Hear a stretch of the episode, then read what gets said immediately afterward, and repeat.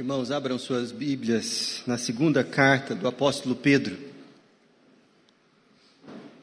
Segunda de Pedro, capítulo 1. Hoje nós vamos começar uma nova jornada. Na, duas semanas atrás terminamos a primeira carta e nas próximas 10, 12 semanas vamos nos debruçar nessa pequena, mas preciosa parte das Escrituras, que é a segunda carta do apóstolo Pedro. Hoje nós vamos ler apenas os versos 1 e 2 para nossa edificação. 2 Pedro 1, 1 e 2. Simão Pedro, servo e apóstolo de Jesus Cristo, aos que conosco obtiveram fé igualmente preciosa na justiça do nosso Deus e Salvador Jesus Cristo. Graça e paz vos sejam multiplicadas no pleno conhecimento de Deus e de Jesus, o nosso Senhor. Amém. Senhor, nós te louvamos, porque o pleno conhecimento do Senhor e do teu Filho nos estão disponíveis pela tua palavra e pela ação do teu Espírito Santo em nós. Nós te pedimos Abençoa-nos, ó Deus, com mais de ti e fala ao nosso coração segundo as nossas necessidades, para a tua glória. No nome de Jesus que nós oramos. Amém. Vó e vô é coisa boa demais, não é não? Quando os meninos recebem as visitas especiais dos avós lá em casa, eles vão dormir mais tarde, comem o que querem, mas acima de tudo ouvem muitas histórias que eu já ouvi, que para eles são muito importantes, vêm carregadas de significado e de uma experiência da vida que todos nós seria muito bom tivéssemos o privilégio de desfrutar. Quando os meninos vão recebem lá em casa a visita dos avós, eles sempre pedem: "Conta aquela história" conta daquele jeito, repete aqui e ali. E as maiorias das histórias eles já sabem mais ou menos o roteiro. Mas essa experiência da lembrança e da memória, além de ser afetivamente muito alimentador, vai construindo aos poucos uma consciência e um relacionamento muito precioso. O texto que nós temos diante de nós é o registro de um avô cuidando dos seus netos na fé. O apóstolo Pedro registrou essas palavras no final da sua vida, já bem maduro, experiente, e ele tinha a consciência de que estava vivendo os seus últimos dias. Alguns trechos da carta nos dão a entender isso. Por exemplo, dá uma olhada aí no capítulo 1, ainda no verso 14, capítulo 1, 14 certo de que estou prestes a deixar o meu tabernáculo.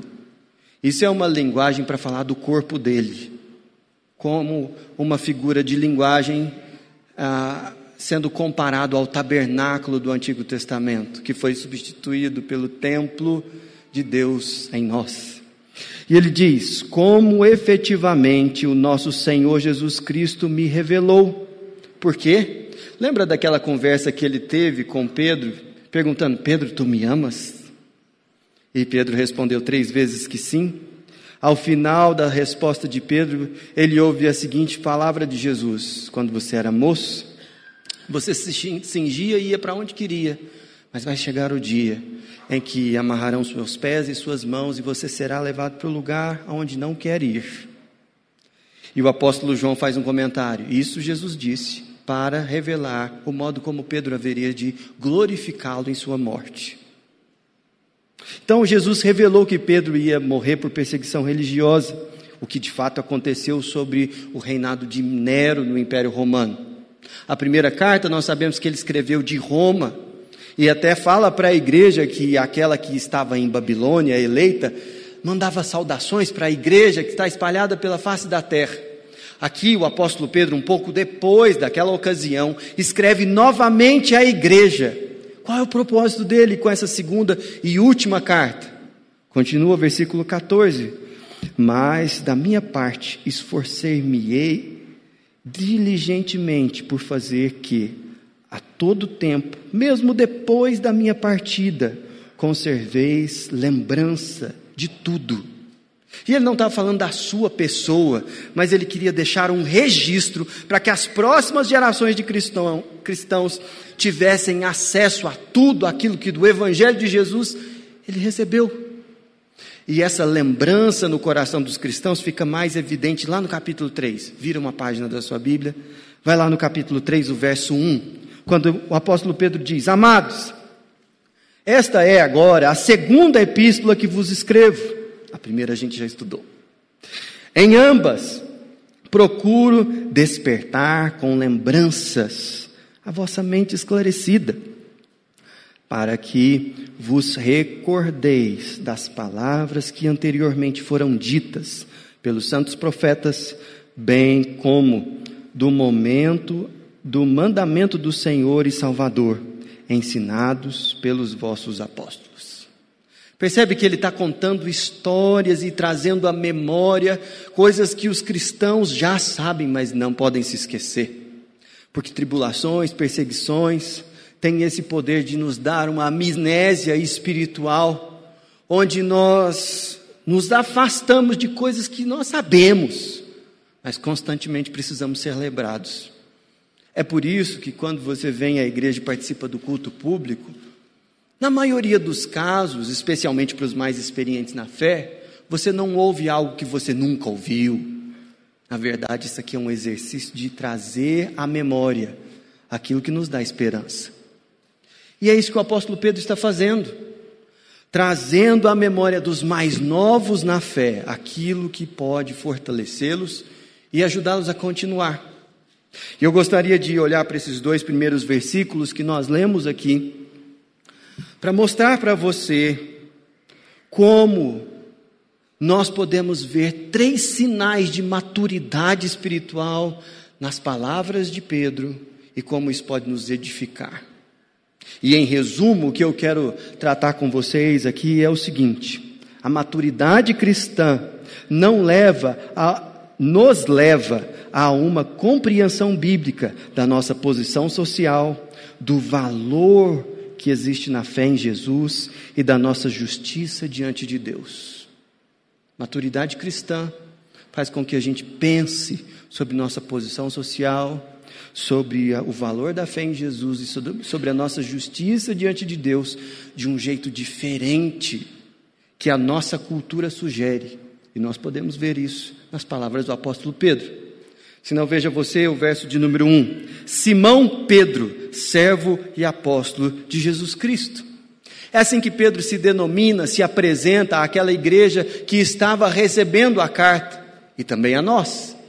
E ele usa especialmente a palavra servo e a palavra apóstolo, uma do lado da outra.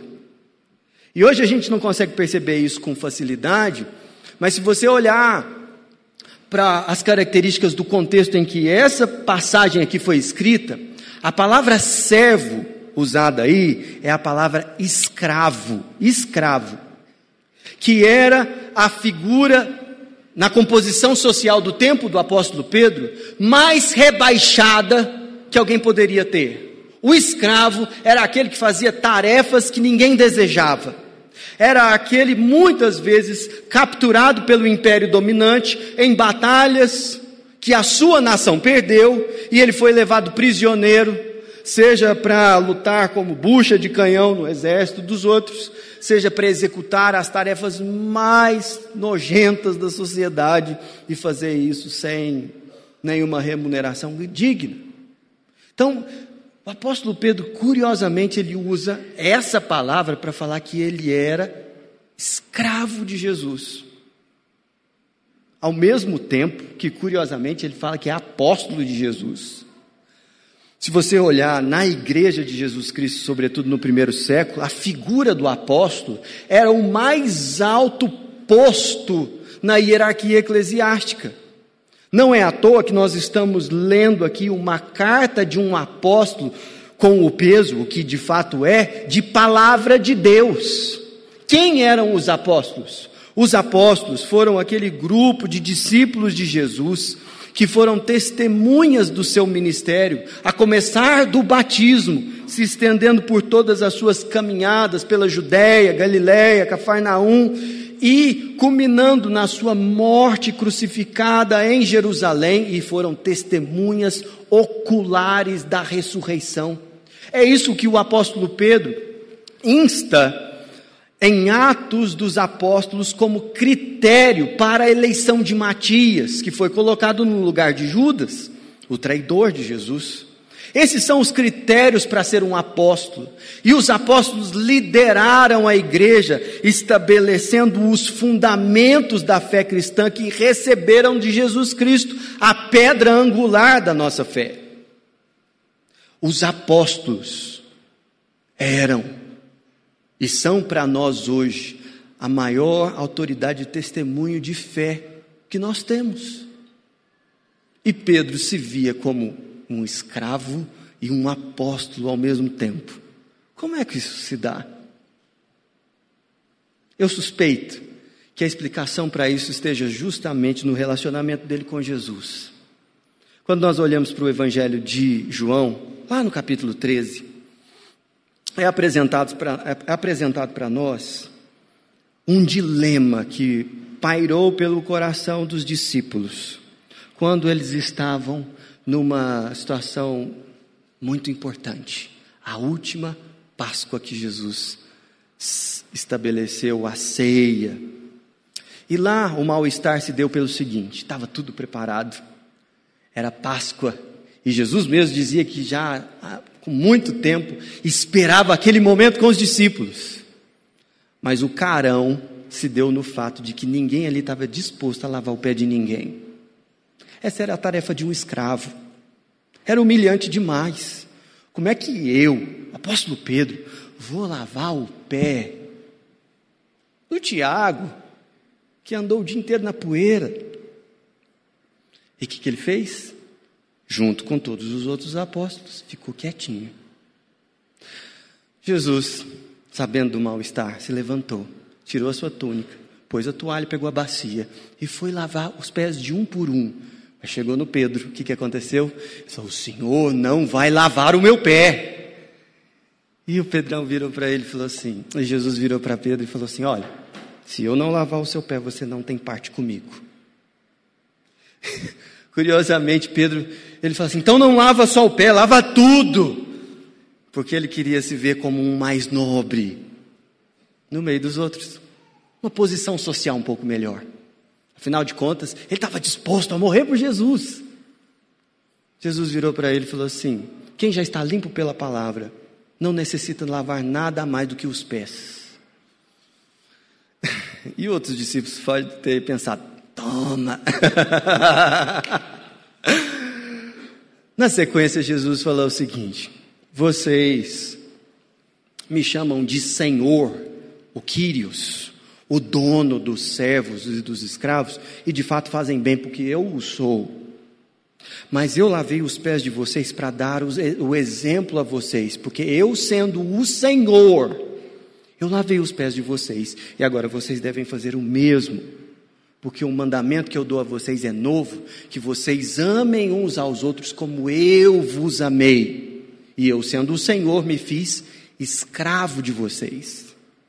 E o ponto alto da escravidão de Cristo a nosso respeito não está no lava-pés, mas está na cruz, porque ele se entregou por nós, como um servo fiel que morre pela vida do seu Senhor. Só que constrangedoramente nós é que estamos nessa posição. Ele entregou a sua vida por gente que era escrava. Essa é a mensagem do Evangelho e Pedro entendeu isso no final da caminhada. E ele olhava para a posição social dele e ele não tinha problemas de se apresentar como um escravo de Cristo. Porque ao mesmo tempo que ele era escravo, ele era alguém comissionado com uma missão de ir após ele. E nesse aspecto, não é interessante que nós também temos Nenhum de nós aqui tem as credenciais apostólicas, mas todos nós fomos enviados a carregar o nome de Jesus, na submissão de que Ele é o nosso Senhor. É por isso que os valores do nosso tempo, da nossa cultura, devem ser questionados, sobretudo ao que diz respeito à nossa posição social. Se você é uma pessoa que ganha muito dinheiro, que tem uma posição de autoridade na empresa ou na autarquia estatal que você trabalha, se você é uma pessoa que é popular nas redes sociais e tem muitos seguidores, se você é uma pessoa que tem um corpo atraente, você é uma pessoa que tem um status social diferenciado na nossa cultura. Mas curiosamente, os valores do reino de Deus questionam esse sistema de valores do mundo. E aqui na igreja, você que ganha muito dinheiro, deve entender que não há problema nenhum em de você funcionar como uma pessoa que está aqui para organizar as cadeiras, limpar o chão, receber uma pessoa de uma maneira adequada e parar para aprender com uma pessoa que lá na faculdade é o seu aluno. Por quê? Porque o reino de Deus pega os princípios e valores desse mundo e começa a apresentar um modelo muito melhor. Quando a gente olha para a nossa posição social, ela é balizada por alguns parâmetros que não são bíblicos. E a maturidade cristã deve você deve fazer você olhar para si mesmo como um escravo de Cristo e como um missionário que carrega o nome dele ao mesmo tempo. E isso vai mudar completamente a maneira como você trata os outros como se você se dispõe ao serviço. E é interessante isso. Certa vez eu fui visitar uma igreja muito grande no interior de São Paulo. E fui recebido com muita cordialidade por um dos líderes daquela igreja, que por sinal é um empresário muito bem sucedido, mora numa casa muito bonita. E naquele dia específico que nós estávamos visitando aquela igreja, ele estava escalado para ser o voluntário na administração do estacionamento daquela igreja. E naquele dia ele saiu um pouco mais cedo com um dos seus carros muito caros e parou o carro no estacionamento do qual ele iria administrar durante aquele culto. E passou ali a orientar os carros para que outras pessoas pudessem adorar porque ele sabia que é um servo de Cristo. E essa era aquela contribuição de culto para ele, dele para com o seu Senhor naquele domingo. Afinal de contas, nós servimos um, um Senhor que lavou os pés dos apóstolos. Mas essa compreensão ela não transborda somente na maneira como nós lidamos com a nossa visão social de nós mesmos e da comunidade que nos cerca. Se você der uma olhada na palavra que está no final do versículo 1, ele diz o seguinte: ele está se dirigindo agora, não falando de si mesmo, mas falando àqueles que recebem a carta, aos que conosco obtiveram fé igualmente preciosa na justiça do nosso Deus e Salvador Jesus Cristo. Veja que coisa profunda ele diz aqui. Ele está dizendo que aqueles a quem ele está escrevendo são pessoas que têm fé na mesma natureza e importância do que a dele, apóstolo. Olha que coisa impressionante. Ele diz: aos que conosco obtiveram fé igualmente preciosa. Ele está dizendo que aqueles que estavam lendo a carta e criam de fato no Senhor Jesus tinham uma fé da mesma natureza que a dele. Ele, apóstolo, cria no Senhor, mas a fé daqueles que aprenderam com ele não era de natureza distinta só porque ele era apóstolo e a fé dos outros era num degrau menor. Não.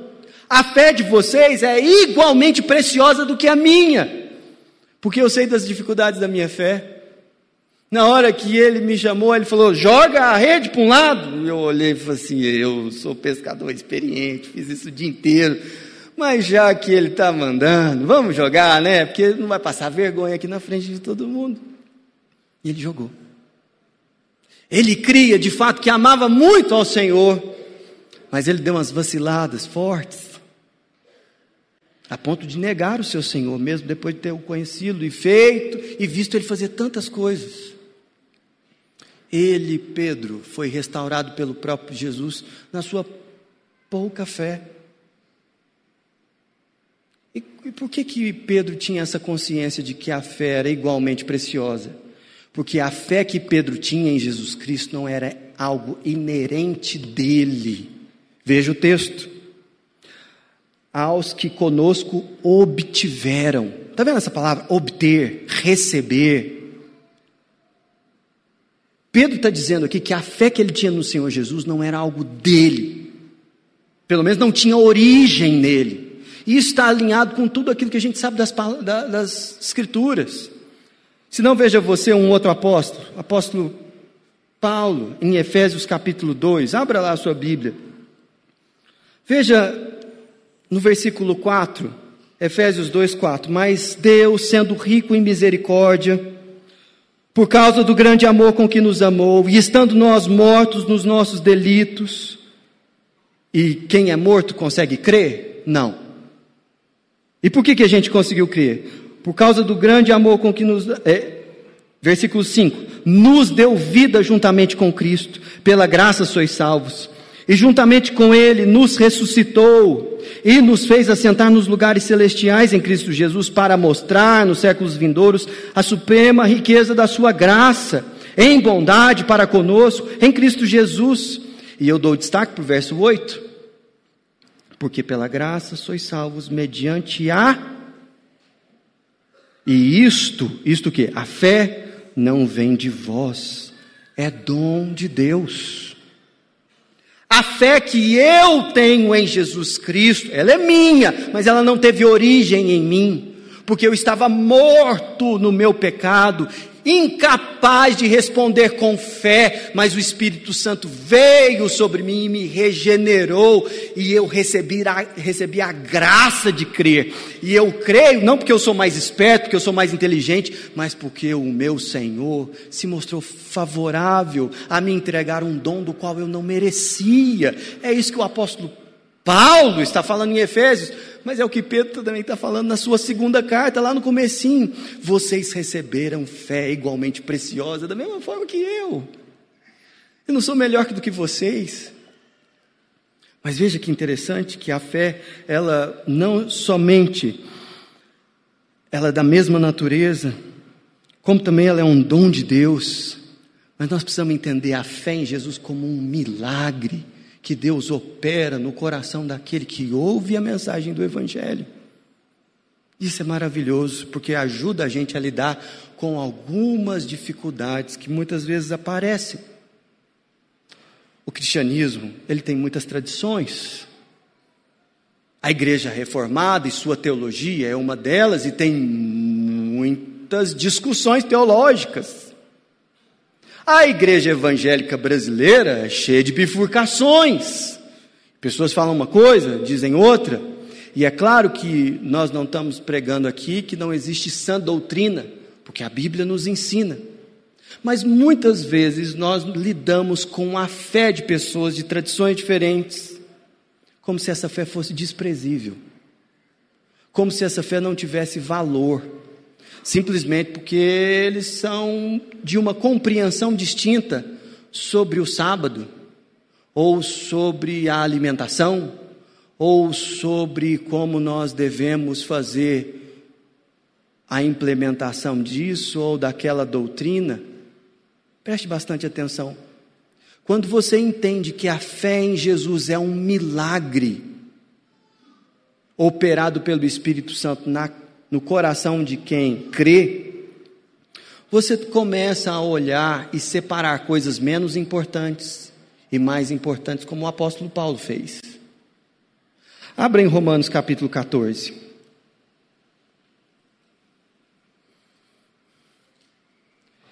O apóstolo começa assim na sua argumentação. Eu vou ler só alguns versículos, depois, se você quiser ler mais em casa, fica à vontade. Acolhei ao que é débil na na fé. Existem pessoas que têm uma compreensão mais debilitada da Bíblia. Isso não necessariamente nos autoriza a desprezar ninguém ou a tratar com jactância, com orgulho, qualquer que seja a pessoa. Porque nós temos que acolher essas pessoas, não porém para discutir opiniões. Mas veja como o texto continua. Um crê que tudo pode comer, mas o débil come legumes. Quem come, não despreze o que não come. E o que não come, não julgue o que come, porque Deus o acolheu. Quem és tu para julgar o servo ou o escravo alheio? Para o seu próprio Senhor está em pé ou cai, mas estará em pé porque o Senhor, isso é, o dono, é poderoso para o suster. Que texto interessante, não? Ao mesmo tempo que o apóstolo Paulo, ele aponta a realidade de que existe debilidade na fé, ele diz que a postura do reino de Deus para com essas situações não é ficar numa postura de discutir opiniões sem que a intenção seja acolher e mostrar cuidado genuíno por quem vem de uma tradição diferente ou pensa de uma maneira diferente do que a gente. Ao mesmo tempo que o apóstolo Paulo não não adota uma, uma postura como se fosse assim, ah, tá tudo certo, essas coisas não têm princípio não, e deixa para lá. Não, não é isso que ele fala. Existem debilidades na fé. Mas o fato de uma pessoa vir de uma tradição diferente da sua, ou ter uma compreensão doutrinária distinta da sua, não pode fazer você desprezar a fé dela em Jesus Cristo, porque isso é um milagre. Isso é um milagre. É isso que ele está explicando, tanto em Romanos, o apóstolo Paulo, quanto na carta do apóstolo Pedro, na segunda carta. De forma que, se é verdade que nós devemos buscar o conhecimento da palavra de, do Senhor e ter em alto apreço as verdades que nos foram ensinadas, é verdade também que nós não temos autoridade nenhuma para desprezar cristãos de outras tradições que têm compreensões distintas das nossas sobre assuntos relevantes a assuntos periféricos. Ah, o que, são assuntos periféricos? Bom, vamos definir isso? Olha para o texto bíblico. Lá em primeira, a segunda carta do apóstolo Pedro, ele diz o seguinte: aos que conosco obtiveram fé, igualmente preciosa, na justiça do nosso Deus e Salvador Jesus Cristo. A fé preciosa da qual Pedro está falando, que se direciona a Jesus, se refere àquilo que te justifica diante do Pai. É disso que o apóstolo Pedro está dizendo. E ele está dizendo que a justiça que há em Deus foi transmitida a escravos indignos, como eu e como você e como ele, através daquilo que o nosso Salvador fez. Não há outro Salvador. E não há outra maneira de você ser justo diante do Pai, a menos que Cristo salve você. Essa é a fé. É disso que ele está falando. Agora, esse é o terceiro ponto aqui que eu gostaria de trabalhar com você, que é o reconhecimento de que a nossa justiça vem de Cristo. E esse é o ponto. A nossa justiça vem de Jesus Cristo. E é isso que faz com que a gente olhe para a nossa posição social e para a fé de pessoas que têm uma tradição distinta da nossa no cristianismo e falar assim: olha, se essa pessoa crê que Jesus Cristo é o seu Senhor e que a justiça dela vem de Jesus, sim, ele é um irmão na fé. E ponto. Agora, por que essa questão da justiça é tão importante? O apóstolo Paulo diz lá em Romanos capítulo 5 que justificados mediante a fé nós temos paz com Deus. Deus é justo e nós não somos. A nossa natureza, ela é oscilante, titubeante. E a Bíblia não esconde que os apóstolos eram diferentes, não. Mas Deus resolveu nos amar e estabeleceu um caminho de salvação. E não há outro caminho a menos que você se renda a Jesus Cristo que morreu para que você fosse justo na sua injustiça, na sua podridão, no seu pecado. Porque você pode olhar para si mesmo e querer colocar diante de Deus coisas que são socialmente respeitáveis na nossa cultura, do tipo a sua renda, sua posição, o fato de você ter esse ou aquele título honorífico na cidade, ou das pessoas da sua repartição pública reconhecerem a lisura do seu caráter pelos critérios da justiça do Deus Todo-Poderoso que conhece aquilo que ninguém vê, eu e você sabemos que somos pecadores. E a justiça de Cristo é a única coisa que nos dá acesso ao Pai. É por isso que o apóstolo Pedro acha isso tão importante. A justiça de Deus que se manifesta no nosso Salvador Jesus Cristo. Essa é a mensagem do Evangelho. É por isso que nós estamos aqui. E eu gostaria de encerrar esse nosso momento de reflexão aplicando essa palavra em pelo menos três diferentes direções. A primeira delas, eu queria que você saísse daqui questionando, sinceramente, questionando os seus pensamentos. Quando você se menosprezar diante de alguém que você julga ser mais importante do que você, seja porque essa pessoa tem muito dinheiro, seja porque na hierarquia do lugar onde você trabalha ou estuda ela está acima de você, seja porque essa pessoa tem vários seguidores nas redes sociais, por que não? Esses são critérios mundanos de posicionamento social. Tanto para se menosprezar, quanto para desprezar alguém. Isso é pecado. E se você trata alguém porque ela tem anéis nos dedos na igreja diferente do que alguém que vem com a roupa muito simples, ou se você não se acha ah, no mesmo nível do que aquele que não tem tanta cultura acadêmica quanto você, eu queria te fazer o alerta nessa manhã que você não entendeu nada do Evangelho. E você sabe muito pouco sobre o amor de Cristo. Mas há esperança para você. Deus trouxe você aqui para ouvir justamente isso. E mais. Não menospreze a fé de alguém simplesmente porque essa pessoa não compreende algumas doutrinas cristãs como você o faz. Gente, vocês não têm noção do tanto que eu dou glória a Deus de não ser adventista toda vez que eu vou no Outback. Costelinha.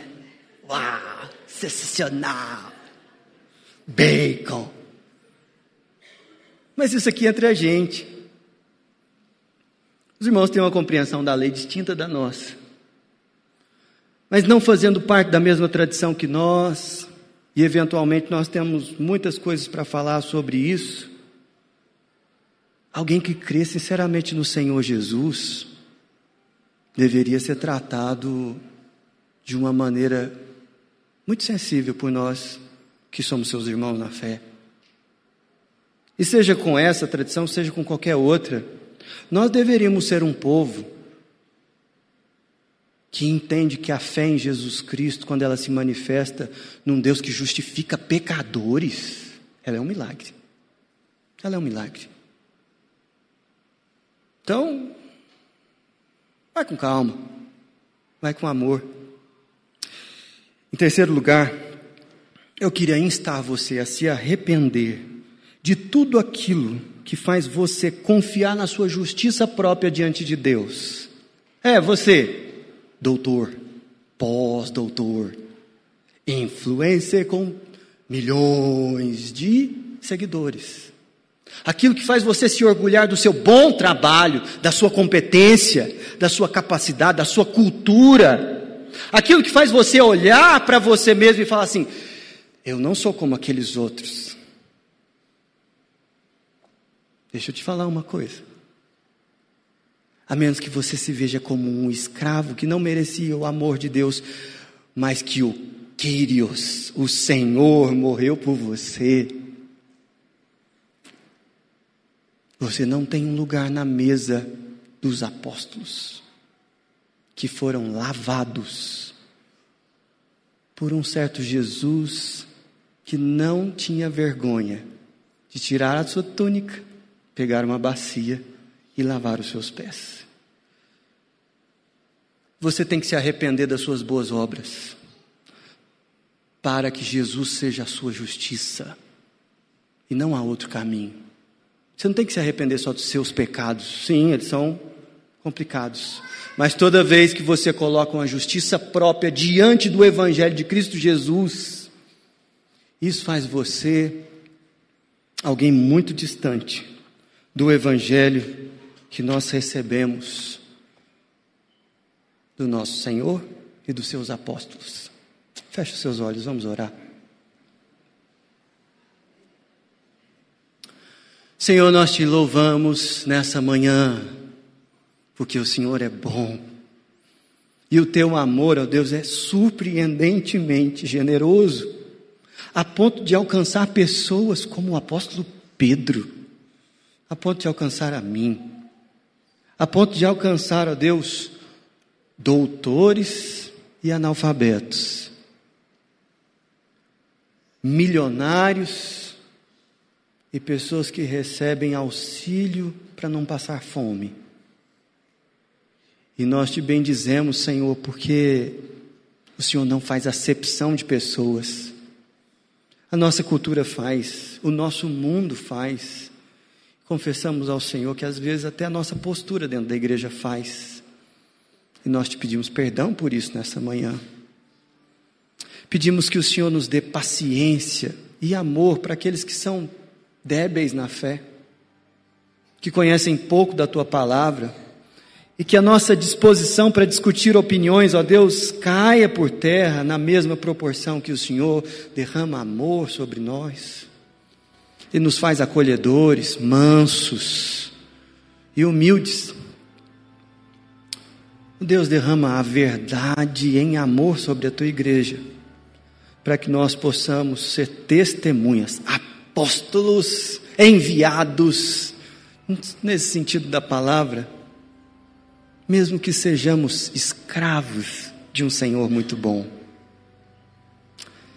Que a graça desse Senhor Jesus Cristo, o amor de Deus o Pai, a comunhão, a consolação, a fé, que é um milagre que só o Espírito Santo pode produzir, estejam sobre nós e sobre todos aqueles que conosco receberam essa preciosa e bendita bênção, hoje e eternamente. Amém.